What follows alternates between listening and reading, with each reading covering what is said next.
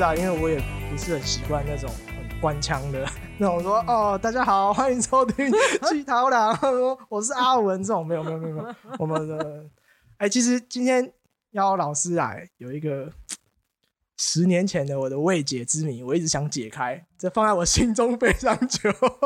有这么大的事吗？有有有有，这这件事我觉得蛮影响我的人生的，而且我一直觉得是老师你在帮我。有吗？我觉得也没特别做什么事，只是被我骂而已。没有没有没有，老师，你记不记得我快要毕业的时候，我不是以前高三的时候都一直摆烂嘛，就是睡觉啊、看小说啊、玩手机啊。应该从一年级就摆烂了。对对对对。高三的时候，就是反正我想说没差，我又没有要继续念的，干嘛干嘛。那时候的想法。然后是后来我阿所以没有参加统测。对对对对对，我也没有参加考试。对。然后那个时候是我阿妈说：“你安尼跟我发到毕业，你安尼跟我毕业证书，迄高中读无毕业就更小的呢。”那我阿伯要不给插小，我想讲迄也无差，迄也无哎呀安怎啊？怎样怎样？他说：“阿伯安尼啦，你会当毕业，我是看你无啦，但是你会当毕业，我背一台我都拜好你啊！我讲啊，我我我们开始拼，我们开始拼。然后那个时候。反正我原本没有在上课，也没有在说什么交作业干嘛。开始每个老师去跪，我说：“老师，我现在不求高分，我就是要过。我现在可以做什么东西，你可以让我过。”那个毕业制作，嘿，然后毕业制作他们就要什么什么什么 AI 啊，要画那个作品集。我说：“老师，这个我不会，我可以用 PPT 做给你。”他就说：“好了好了，你就印出来，反正你有做就好了，就这样。反正后来我算了，到最后算算算算算，就缺两学分。”缺哪两学？我记得是数学，数学要重修很容易啊。我记真的是，我记得是数学。我那时候就想说，考错赛，真正被我跨回去啊，真正被我阿妈更消息啊。然后我就说，好了好了，反正还是要面对嘛。因为毕业完之后有一段时间才会开始重补修干嘛的，就要缴那个重补修单子。对。然后我就去缴重补修单子，我就遇到你。嗯，然后他说：“哎呀，你怎么回来了？你以为我可能是去找，比如说廖老师啊，或什么其他老师什么的？我就跟你讲说，哦，没有，其实我是在教那个重补修单子。你就狐疑的看着我，嗯，可是你有毕业证书啊？哎，对，我想起来了。然后我就说，难道教出会算错吗？我想说不对吧？我怎么算都缺两学分啊？他说，可是你有毕业证书啊？我说，啊啊啊，对啊。”这件事我倒想起来，我说有啊，所以我那时候一直觉得，老师是不是你帮我？你我们现在已经毕业十年了，应该教务处不会追究这件事情的。你可以说实话。我怀疑的是系统坏掉，因为我没有帮你，帮不了。那系统是固定的，因为我真的怎么算就是缺两学分。可是他毕业证书就是有效，对，所以是有毕业的。所以我有毕业，所以我也有摩托车。老师，你现在楼下看到的那一台就是那一台。有，我有看到，骑了这么久了，十年就是那一台。对呀，一直吵着要重修，我就说要重修什么？我就说有，为什么要重修？所以真的不是老师你帮我？没有，没有，这件事是帮不了的。这是学校是那种行政作业，不是老师可以去操作的。特别是学分那个，不能去修改什么。真的假的啦？真的。老师，那你可以回去了。解开太快了，哦，可以了，可以了，可以了。我的人生的一个未解之谜又解开了一个了，我就觉得啊，好，OK，OK，OK，OK，嗯，好，那我们今天节目就到这，谢谢各位，跟各位介绍一下，这个是我高中的班导林秀鹏林老师，大家好，哎，他是教，反正你怎么样，十年后也是不会的数学，数学当年不会了，就是不会，十年后还是不会。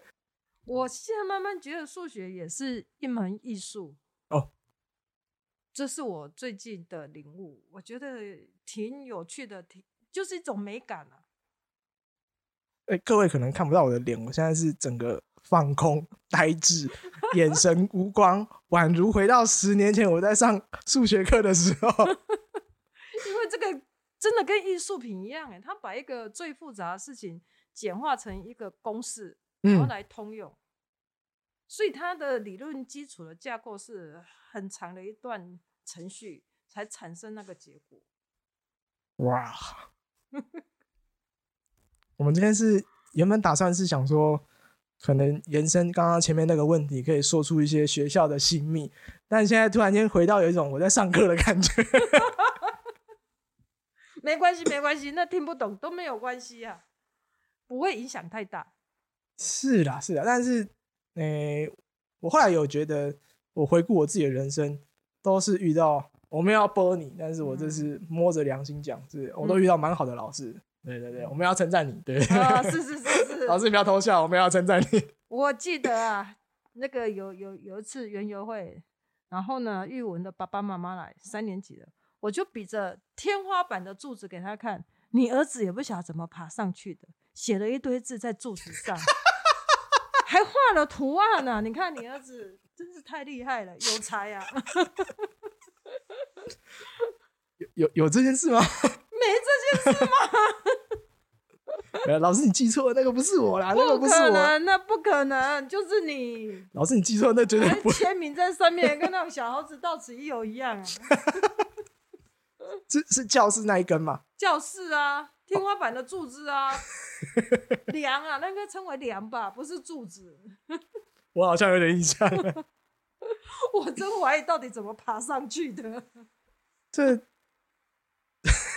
好，我们就不细讲这种事。没有，就很简单啊，你就两三个人叠在一起就上去了。对了，就是做什么事都是我不知道的时候发生的。当然要选你不知道的时候发生啊！你知道，你当然会阻止我们啊，对不对？没错，没错。老师，那你怎么会那个时候怎么会想要来英歌任职？其实那是一个很偶然的机会，根本不会想到说英歌有什么。就是呢，在台东工东高工教书。那其实那个学校呢，我也不晓得它那么有名啊。嗯。后来呢，怎么出那么多本书？它是瑞士传教士。过来东部，然后牺牲奉献，创立那个学校。哎，来了英歌高职之后，居然那么多人问我，你那个学校是怎么样？怎么样？怎么样？里面还有一个教堂，多有名哦！我就傻眼，等了一下。其实呢，过来这边教书，就因为同事拿了一张报名表，哦，说那个有一个英歌高职刚成立哦，是陶瓷之都哦。那我也跟我同事说，哦，那我去考考看。我去那边一定要学陶艺，结果现在学了二十几年，什么也不是。然后就因为拿了报名表，所以就来报名了。报名了就考上了，就一直教教到现在了。只是说来这边之后，其实当初也受到那个口试委员教授的刁难啊。他就那应该是考题吧？我觉得那简直就是刁民啊！我气死了。他怎么刁我？他就。串联那些口试委员呐，可能是校长啊，或者是局端的长官。哎，他说：“我跟你讲哦，这个老师在说谎。我在台东，我是什么绿岛还是什么的校长，我记不起来了。在台东没有这个工东高工这个学校，他显然是在说谎。他根本没有教过书哦，还是在那边鬼扯。我当下当然很生气，瞬间既然是口试，不能没有讲话。我说，其实。”真的有那个学校，那那个学校呢，也是以技术为主的去教导小孩子，然后他也有国际比赛。我今天来北部来英歌，就冲着陶工科有师徒制，所以呢，我想说这些技巧、这些方法、这些教学方式，有一天我还是会回到台东，把这个优良的传统带回去给台东的小孩子。哦，自己又很大胆讲这些话，讲啊讲啊，讲到现在，我想说，这这这到底什么时候会实现这个 梦想？我是不是在说谎？对呀，就觉得其实真的这个英歌高职真的很特别，有师徒制。这个师徒制一组里面三个五个，就特别这样教，我觉得非常特别，全国唯一啊。我后来自己继续从事这个行业的时候，我觉得那个比例太低了。所谓的比例是，就是你挂了陶工科，我不否认你要去学一些很基础的美学、素描跟色彩学这些东西，但是它陶工的比例很低啊。你到了哦高二，你才有手拉配课，然后那个课堂的时间其实是很低的。其实就是一个科，有时候一直在转型、在改变。一开始第一届、第二届的时候，他你说的那个陶工课课是很多的，包括师徒制是一整天。那就台湾就是这样啊，就是说为了升学啊，然后就改成设计群。那设计群之后就要上更多的学科，你所谓的素描啊、什么设计啊、色彩学这些东西就加进来了，导致呢陶艺的课程被压缩。但我后来也觉得这样也是对的啦。美学训练，因为我知道了，我这一届别的届我不知道，那我这一届好像就剩我一个人在做啊。三个班一个人，减少竞争对手。不，这这。对啊，这也是第一个。啊，第二个我是觉得，如果大家一开始考进来的心态都不是为了做这个，包括我当年考进去也不是这个心态啊，所以我觉得比例下这么重的话，好像也不太对。嗯，但是现在我觉得陶工科面临更危险的是，它已经没有任何的衔接点，或者是说那个衔接点其实很很不好挤进去。我所谓的不好挤进去，是指台医大、北医大这种。但他也不是专业在做这些陶艺的，像我那时候还有所谓的亚太，嗯，亚太被我毒倒之后，还有所谓的原培这些可以衔接的点，但现在都没有啦，现在都只剩台艺、北艺这种比较呃我们俗称的高门槛的东西啊，嗯，啊你要说好，那我不走这些学术门路，我要去做一些学徒制的，其实也没有啊，你如果不是认识一些人。你如果不是有一些相关的行业的一些关系，你今天说我要去做学徒，你坦白讲，现在好像也没有在做学徒这件事情了吧？对，应该也是很少。有也是很，我觉得那个都都只能叫个案，那个都不叫做通路了。像我自己出来做的时候，也有先去做学徒一阵子，可是那个也是因为在大学的时候有认识老师，有认识其他的人，他可能说哦，介绍介绍。你才有可能去跟他聊聊看，嗯，就是说，哎，我可能想做什么，那你这边刚好有什么缺人啊，或怎么样的话，嗯，才有这个机会，不然，啊，我觉得真的蛮困难的啦。我觉得当初亚太的想法真的非常好，他就发展的很专门，比如说玻璃，比如说他要做编织或是什么，那陶艺当然也是，也不晓得为什么这个学校会倒了。这个就因为我们不晓得怎么把它搞倒，对对不起啊，对不起，我愿意负担四十分之一的责任。那当初这个新北市英歌创立这个学校也是因为陶工科，对啊，对啊，对，所以呢，我我觉得你说的也确实有点可惜，就是说整个产业的训练没有把它提升上去，整个带上去的。等于说他走的是比较艺术型，还是说因为产业的没落，所以这这一块也就没有那么积极经营？你会想的是，那我今天做这个，如果我想要继续做，继续往上做的话，它其实是没有一个嫁接点的。我会觉得这个比较可惜。对，就是就是，我觉得比较可惜在这里。基础点是有出来，可是衔接上去的是断掉。就是你刚刚说的那些台艺啊，有认识一些比较不一样的人，然后他们本身可能是。也是从事陶艺二代三代了，嗯，那他们早期就会跟我们讲说，这些东西不会有人要教你啊，这些东西没有人要教你，家传啊，这些东西就是我会，我也不想教你了。可是对于这些比较年轻一代出来自己在做了，可能他们现在已经三十岁、四十岁了，他们就觉得说这些东西本来就是需要去交流出来的，你一直守着，一直守着，无法创新，啊呢，而且没办法再创新，其实交流才会那个。你说的也是啊，标波浪啊，就是说，如果没有人再来承接的话，那又没有了，就没了，真的没了，又没了。确实啊，衔接的点真的不大够啊，这这也是值得大家思考，就是这种传统产业如何让它承接下去的问题。这就有点像人家在说的那个母语，嗯，公代译还是公哈嘎伟还是公原住民话这种东西。最近学校也在讨论这件事，他有说，哎，一定要一学分。那一学分，这一学分是让学生自己选，选母语里面是台语、客家还是原住民，也在思考那师资的问题。对，那他选出来之后，如果某方面比较多师资又不够，那怎么去调整？那是要以班为单位来表决。他说，嗯，啊，我就是台语会了，可是我想学客家语啊。对，因为我家里已经讲台语，所以我会了。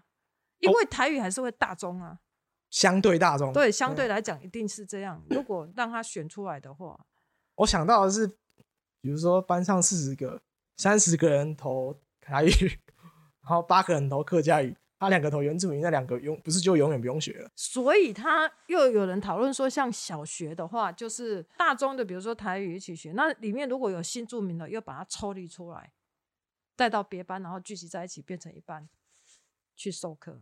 啊，因为毕竟那个都是比较少数，对，然后可能凑起来可以成为一班。对，可是你说小中一个班级三十几个，现在三十五六个，大概有六七个是新住民。比例我觉得也是挺高的。哇，这问题好深哦！我觉得再讲下去会发现我没有料。毕竟我们年轻人真的看的东西还是不多啦。就就是环境也在变呐。然后呢，因为等于说跟新住民结婚的那个时期的人都已经跑出来了。哦，那个年代，然后小孩也长大了嘛。所以其实台湾的变化以后该怎么样也很难讲，搞不好以后新住民的人也会出来选立委，好像已经开始有了，哦，啊，应该就慢慢对啊，应该会，嗯，新的世代，对，就也觉得这个点也但我醒思了，真的也挺特别的。老师，我这我觉得这个要转回来是要讨论你是老师这个身份，嗯，因为我觉得我一直都是运气好的人。到做到现在，我都觉得我是运气好的。我觉得这里我要澄清一下，我觉得你是认真的人。我觉得我是运气好的人。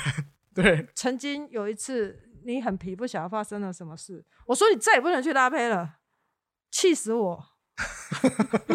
真的夹着尾巴来求我，我会改邪归正，我会当好学生，让我去拉胚吧。这这个，然后呢，午餐都没吃哦。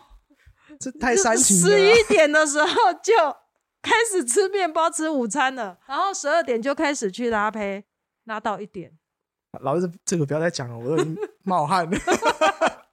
所以其实东西做得好，不是运气好，一定是有努力啊。只是说，哎，刚好在这个路程里面，真的有遇到贵人或什么的这样。没有哎，其实我我所谓的没有，不是没有遇到贵人，是比我努力的人大有人在。我觉得。一定，当然当然，可是呢，要成功一定要努力。哦，我很不喜欢这样讲，可是我觉得那个叫做拿到基本门票，但不代表你可以入场。没错，可是你就会会很惋惜那些，或者是你觉得呃不对，我觉得他应该真的过得要比我好，或者是他的成就应该要比我高，或者是我看到的是他的本质完完完完全全超越我，完完全全可以把我压在地上碾打。嗯，可是他就是这样。可是我讲的难听点叫做浑浑噩噩，然后有点不知道在干嘛。嗯，你会觉得很可惜的，就是这些人。所以我后来反思，就会觉得，哇，我真的是个幸运的人。嗯，这样。从我一路过来，比如说遇到国中开始的老师，高中、大学，我觉得国高中蛮关键。是我虽然不是啊，讲实话了，然后什么讲谎话，我就是个很皮。然后又很给小，然后又不爱念书，都会惹是生非的学生。可是我觉得我从来没有感受到被放弃的感觉。哎，我觉得我虽然皮，虽然闹干嘛的，可是我都不觉得你们会觉得说啊，这个小孩没救了。我都没有感受到这件事情。教育的立场其实不会去划分学生。这个我后来觉得很难得哎。像我以前读接受国中，嗯，到时候是一个成绩很好的学校，可能一个班上。出五六个、七八个第一志愿是很正常的。嗯，那我就是不会读书的人啊。那时候很多别班的学生，哎，别班的老师会说啊，你这小孩不会读书，你就没救了。嗯，那就不理你了嘛。就是，其实我觉得最大的暴力都不是什么哦，骂你、责骂你、打你、处罚你，是冷漠，是完全把你无视，就说你没差，反正我也不想管你啊。你就是你，我已经把你放弃了，你不用跟我说什么。可是我到国中那时候遇到老师，他也从来没有放弃过我。嗯，他就说：“哎，你就没关系，那不好又没有怎么样。”嗯，我觉得那个时候都蛮救赎的。一度当然当下你不会有感觉，你当然就只是说：“哦，我很棒啊，我就是不想念书啊，我就很屌啊。”这样。到高中也是，可是就我后来也觉得没有，这真的是幸运，你都没有遇到一个会放弃你的人。啊，这是我今天想要邀请老师来，我觉得最大的感觉。哎，真的是。白老师讲的太好，实际上也没那么好。可是呢，就是我觉得玉文非常有特色。他一来的时候，我们就知道这是一个很特别的小孩。靠药，人家 在做化学实验，只是用那个磅秤称称看，他就把人家放了千年的糖拿起来吃了。等一下，等一下，人家用那个砝码只在试用试称优雅，你忘记这件事有吗？有啊，人家那个教优雅老师只是说，哎、大家试一下哦，那个砝码会不会用啊？然后用糖来测试来称啊。那一包糖已经称了一二十年了啊，根本不是新的糖，你还拿起来吃啊？然后化学老师就跑来跟我讲，幼亚老师，我说哈，他疯了吗？这这会不会是我现在人格有部分缺陷的原因所在？吃错东西，所以我就觉得这小孩子真的哦，跟别人不一样。那当然是很皮，没有错了。那皮的话还是会刁他、啊，那刁他他就会生气啊，我们就彼此生气而已。对啊，对啊。然后等时间冷却，然后就过了，就这样。对呀、啊，其实就是人跟人的互动还是蛮必要的啦。啊，了解他的想法跟那个点，其实只要过了就好了，绝对没有恶意。其实我觉得在校园的小孩，他毕竟还是小孩子，除非他真的出去外面加了什么帮派，然后你跟他讲不通，不然其实就是，对啊，好胜啊，逞强都是都是必然的啊。我记得那时候体育周打排球的时候，哇，一早怎么那么早就来了啊？结果呢，一群男生已经在弄头发了，因为在球场上就可以很帅。对啊，所以你看他，他不会坏呀、缺点都是小缺点，就是血气方刚而已啊。问题其实不严重。那这样我就有另外一个想法是，嗯，今天把我放在跟你一样的位置的时候，我不会想要这样去了解学生啊，或者是说，我觉得我没有那个耐心去理解这些事情。应该是我觉得每一个小孩子都有他的特色，而且我带班的习惯，甚至还会去打电话家庭访问爸爸妈妈在做什么，那你如何注意小孩子的习惯行为？我我会一直跟家长沟通啊。假设我是老师，嗯，假设，我觉得我就是会放弃学生的那个，我会觉得啊，算了，没差啊，反正你你开心就好啊，我不会想要理你。可是如果你没有去了解或关心他，那个状态不会改善。所以我觉得还是那句话，就是遇到一个愿意认真的老师啊，就是因为如果你因为你可以不用做这些事情啊。可是如果你没有企图想要去改变的话，他只会越来越乱。那越来越乱之后呢，又怕他走偏。其实最担心的就是他会上社会新闻，OK OK，然后呢，他会参加很多帮派。其实呢我我最担心就只有这样哎、就是他变成坏人。那如果大家做什么工作都好，至少以后可以养活自己，然后不是社会问题。我的想法就这么简单。所以每每一个有问题的都必须去关心。那种成绩很好，倒不用关心那么多，就是看着看着。可是看在眼里，每个人都还是要看，他有什么问题还是要去关切。毕竟我们一班也才三十几个，我们就管那三十几个，剩下的如果是任课班级，顶多直接任课，然后聊天一下，然后就上课讲讲笑话。可是自己导师班就会角色还是不一样。这个很伟大、欸，没有没有，我觉得很伟大啦。哦，因为你要我做同样的事情，我会直接跟你讲，我不要啊。明明讲难听点啊，一样的薪水，我为什么要多做这些事情？啊、现在其实玉文已经毕业多少年了？十年以上。有一个秘密，我也是要跟他讲，好好，老师你讲，你讲。就是带完玉文这一班，然后带完玉文，我觉得让我领悟很多，就是你管他，可是呢，也不能太超越他的想法。就是说，他想做的事还是要放手让他去做。所以呢，这样在代班之后，我做了很大的调整。等于说，一般大人想象的，比如说爸爸妈妈想象，各位家长想象的说啊，要读书啊，要怎样变好，其实我觉得不需要。我会给学生更大的空间呢。哇啊，英文真的是神啊！哇！真的往前跨了一步。哦，我现在额头汗直流啊！哇！所以我说这个真的是教学相长。我觉得就是接触很多学生之后，有一些人生的道理会瞬间的想通。所以接触人的优点其实是让自己越来越进化，把自己本身老师的缺点也磨掉了。小孩子真的有他自己的想法，每个都是独立的个体，而且他很多地方是优点，是我们看不到，因为他的外表是很皮，可是他真正纯真的位置，有时候你没有发现。比如说玉文，如果班上出事的话，我就叫他来。你是班长啊，那你怎么没有处理好，或是什么事跟我讲？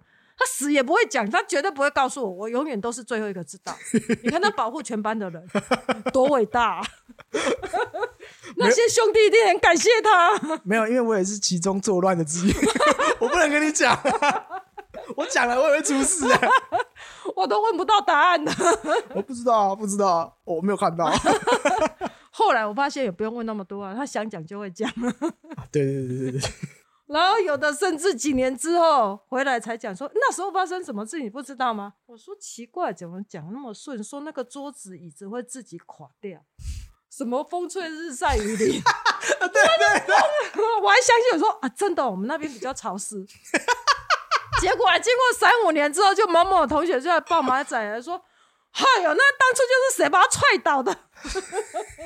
对对对对对对对，好了，不能再透露更多了。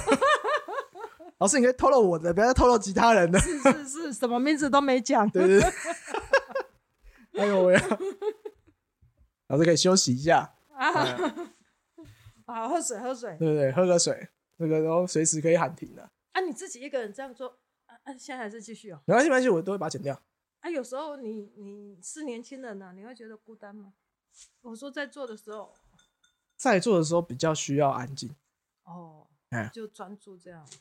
我自己也会听一些音乐或者是其他的 podcast 嘛，嗯，所以还好。其实 podcast 我觉得有的还蛮好的，很有趣，很好很好玩啊，各式各样都对啊。我因为我之前有一阵子会试着给他听呢。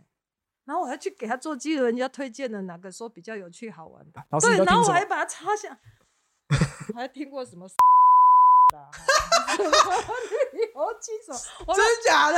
真的啊！然后呢？哎，学生真的在讲啊！我说你少来了，别这样子的。现在的学生哦，什么都嘛给他听听看呢？你不会好奇吗？我就想说，年轻人在搞什么鬼？会，没有没有，这件事是我们做很哦正常。对，所以我才了解年轻人到底在干嘛。我有听啊，哦，老师也很酷哎，哦，听个两集之后觉得啊无聊死了，在我们眼中那你就知道他们在干什么了，太屌了吧，哇，会啊会很好奇啊，然后哎有人还会推荐哦，哎啊你还可以听什么听什么，他会在节目里面这样讲，我就把它写下来，就不然脑袋记不起来，年纪大了，然后就会试着去给他听听看。哇，这个这个这个是彩蛋，我要把它剪到最后面。没有没有没有，这这段不能放进去。有的我反正我现在都没有听了啦，就一阵一阵就对了。所以我才觉得你，这这是一个很认真的老师。到你这个岁数了，不会想要知道这，不需要知道这些东西了吧？这很刺激，很好玩啊。就是知道年轻人搞什么，就会觉得哇，很刺激，人家都这样讲。对对。比如说那些带了班，他会在那群里面还会互骂，可是都很好笑的那种贴图，有时候听了就很好笑啊。然后那种对话买的那么丑，还在讲的那么开心。然后有一个还专门买数学的，我说这干嘛买？微积分里面就很多。他说微积分一本要四五百，我这是才二十块。对呀，你跟高中生在一起，你没有跟他贴近，怎么很难对话？哎，老师，你不会觉得现在的，嗯，要怎么贴近现在的高中生？因为我前阵子有跟一些比较年轻的美眉就聊天干嘛的，我发现哇，有落差，落差很大。前天吧，我搭电梯，他说：“哦，我昨天煮菜煮的很累。”然后呢，又说谁欠我钱呢？听了老半天，那是电动了。OK OK OK，对呀，等于说那，那生活里面大部分他们现在都是电动啊，电动在对话的，玩的什么电动啊？哦，对，那因为出的很快呀。可是我们那个年代也是这样啊。他们现在花的时间更多，他可以边聊天边打电动，假装说在读书，其实也没有。然后他现在会变成是不用背书包，有有些人他说，那你袋子里面背什么？背一双球鞋回家而已，因为球鞋下雨天不能弄脏啊。有的是空手来啊，对呀，所以你有时候跟他聊一下，然后其实我觉得更像小孩子。可能他现在年纪是十六，可能对，那他的思想可能又下降，保护的太好，我觉得有下降的趋势。所以聊的对话已经不是你这个年纪的，要再往下修就对了。对，要下修。哦，高中有时候还是会稍微想一下嘛，我以后要做什么，可是他们比较不会了，可能讨论要吃什么零食、什么糖果，懂懂懂懂懂。对，哦然后他们会一起宅配买零食来学校吃，很棒啊，很棒，买衣服就算了，现在会买零食 是必备的吧？对，然后比如说午餐不吃了，然后就好像半桌一样，一整桌都是在吃零食。因为我前阵子也是跟另外一个讨论课的学姐有聊天，嗯也是有录节目，嗯，然后他就是讲说，他面试了一些新鲜人，那整个人脑袋快掉掉。比如说他现在可能在校园里面，他觉得他穿拖鞋，然后穿着袜子，然后从这一栋到那一栋，觉得很正常。对啊，你会觉得哦，啊、怎么邀了十个人，然后一起带过去，至少有四五个是穿拖鞋过去的，把它当做是家里的卧室。这个我觉得没有差了，可是以前比较不会出现这种事啊。不会吗？台积电工程师巡视工厂，在说什么？我也听不懂，没有关系，我们都可以剪掉。不晓得在说什么。连结政府穿拖鞋，哦，工程师是是是是是是，全整个校园都是无尘室。好的，跟各位稍微事事先预习工程师的风度风范。哦，跟各位介绍一下，刚好今天师长也在。对 哇，对啊，怎么会有这种理论呢？哎呦，突然要讲什么，突然忘了。就是我觉得世代也很快，因为是你资讯量现在就是很快啊，就会刷掉刷掉了，所以就会换新的、了。嗯，讲不出没有没有没有，老师我在转，啊，就是那会不会他们以后面临到的问题是跟我们完全不一样的？完全不一样。对啊，因为我很常听到就说啊，现在的小孩，现在年轻人怎样怎样怎样，可是我会觉得说，成长环境跟整个的背景都不一样的时候，那你怎么可以用在同一套的理论？我觉得大方向一定是相同，你一定要与人为善，你一定要努力。这种这种已经讲到烂的屁话就不要再讲了。可是我觉得很多的细节跟管道已经是，不要说老师你，可能我已经想不到了。这个是已经完全在下一个世代的事情的时候，我就很讨厌那一种，就说啊，我跟你讲啦，我们以前就是这样这样这样这样啊，你现在也是要这样这样这样这样，我就会觉得嗯，我当然会先相信，去想说你说这个样的话的目的是什么，跟背后的意义是什么。那 OK，我买单嘛。嗯，但我觉得有些事情可能不是这样。对，就是其实应该说生活模式也在改变，他的生活方式势必会改变，可是中心思想我觉得不会变啊，要努力嘛，要付出嘛，所有的讨论点就还是要剑指这里就好，对。其他的我剩下的行为模式、生活模式，我们就是看着他。那你当然跟人家差距越大，看出来你会觉得跟我们不一样，会觉得好笑或好玩。可是他只要没有逾逾越那个道德的标准，我觉得是 OK 的。因为我很常听到的是一种鄙视，跟那种啊邻家笑脸呢，应该我可可能也因为我在这个比较 相对更传统的产业里面，就是啊邻家笑脸呢，你爸啥？哎，哎，啊其实邻家啊安尼啊，哦笑脸给啊，哦好啦好啦好啦，因因为其实一般一般这样带，现在已经带第七个班，每一班就是会不一样，所以你就听他讲就好了。哦，对，这个老师你都选择题都选到最对的，会主动来找你，比如说一年级你一直去管他嘛，一定嗯一直规范，可是慢慢他有问题，他会一直来找你，他甚至会告状说谁没有扫地。我们想说就是慢慢放，你要自己去调整。这不是国小生才会干的对事情。就是说他他有问题，他会慢慢来问你。嘿，对我我我不会去管那么细啊，就是大方向管好嘛。对啊，就像你们前一年级进来不符合标准的，我都一直念一直骂。对啊对啊，然后我也没有在差小的啊，对，还是一直顶嘴啊。然后顶久了之后呢，二年级、三年级其实话就不会那么多了。就知道老师的界限在哪里，这样行为就是不对，没礼貌。那这至至少你看得到的，好了好了，裤子扎一下，裤子扎一下，对对对，啊，出去就把它拉开了。对呀、就是其实本质没变呐、只是生活习惯的改变。对我觉得年轻世代其实没差多少，只是生活习惯改变。不然现在为什么吃 o o Panda？对不对？相对现在十六七八岁的他，有的不想出去见人了。他比如说他睡太晚，不想去上学，那不想去上学，他觉得去吃早餐，人家阿姨就问他：“弟弟，你怎么没有去上学？”那他叫 o o Panda 不就没事了吗？他有的时候他不想走出去，也不想让人家问，他就是想躲在家里做自己的事，不管做任何事啊，睡觉或干嘛。因为他现在网络世界都是在网络上面跟人家对话，所以他们比较有时候不喜欢出去跟人家讲话，会会有这样的问题，或或是什么事情他就会不想去问或不敢问。然后我就会叫他说，因为现在教室都有那个对讲机啊，叫他拿起来，然后怎么跟处室讲，你要过去问，是打电话去问。他说我不敢，我不想要怎么讲，语言上面会比较弱一点。讲话的几率我觉得有降低，有有有可能呐、也不一定啦，可是还是会出去吃饭呐、你们以前会常出去吃饭吗？会啊，对啊，他们还是会出去吃啊。可是我，现在因为遇到疫情，疫情之后，他可能三年都戴口罩，或是学校都没有活动。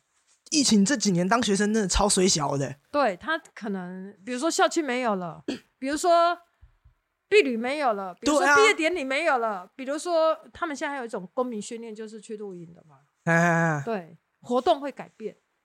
好可怜哦。对，我有时候遇到那种刚认识的大学生，我就说：“我、干，你们真的超可怜的。对他可能像今年三年级的，他可能学校什么活动都没有办过。好可怜啊他只能！期待看有没有校庆，然后他会因为这件事，然后很生气，说那个校长当不好。啊，可是那是大环境规定不行，然后他就会生气啊。他说：“我来就是要参加那个啊，园游会怎么煮菜啊，怎么卖东西的、啊。COVID nineteen 欠所有的学生一个道歉，不管是高中生还是大他学生。叫那个病毒出来道歉对哦。干真的是哦，哎、我想到都鬼眼爬会了。我会觉得，如果我这些都是被剥夺掉，我读高中到底是为了什么？那如果是这个条件下的话，我觉得你没有什么好 argue 人家，人家受的委屈比你更多了啦。呃，对啦，就是啊正常的学生生活没有享受到啦。对啊，然后一进来就戴口罩，其实呢彼此也没有看得很清楚。然后就毕业了。对，然后呢学生就会说：“老师，你能拿下口罩吗？让我看一眼。” 哦，然后或是说有一天你口罩拿下来啊，你怎么长这个样子？我就可怜人了哦。然后呢，他们就有一个新的名词——口罩杀手。嘿嘿嘿，我知道，我知对，道。他就说：“哦，你看这样漂亮，结果拿下来好恐怖。”对，对，我觉得这个是对他们冲击比较大的。这个疫情底下，更更早之前，他们会因为这样去吃饭，或是怎么样，然后确诊，然后班级又停课，超开心。他们会说，所有的期待就在某某人身上。如果今天回去验试确诊，哇，明天就可以不用来了，在线上上课，那种形态的改变真的很有趣。可能疫情吧，还是怎么样？我也觉得是啦。对，会会更更懒嘛，等于说全世界一样会觉得躺在家里啊，然后呢就在家里上班嘛，就懒得动，整个形态有改变。好啦好啦，嗯，我是，对这个这这讲起来就很无聊，嗯，对。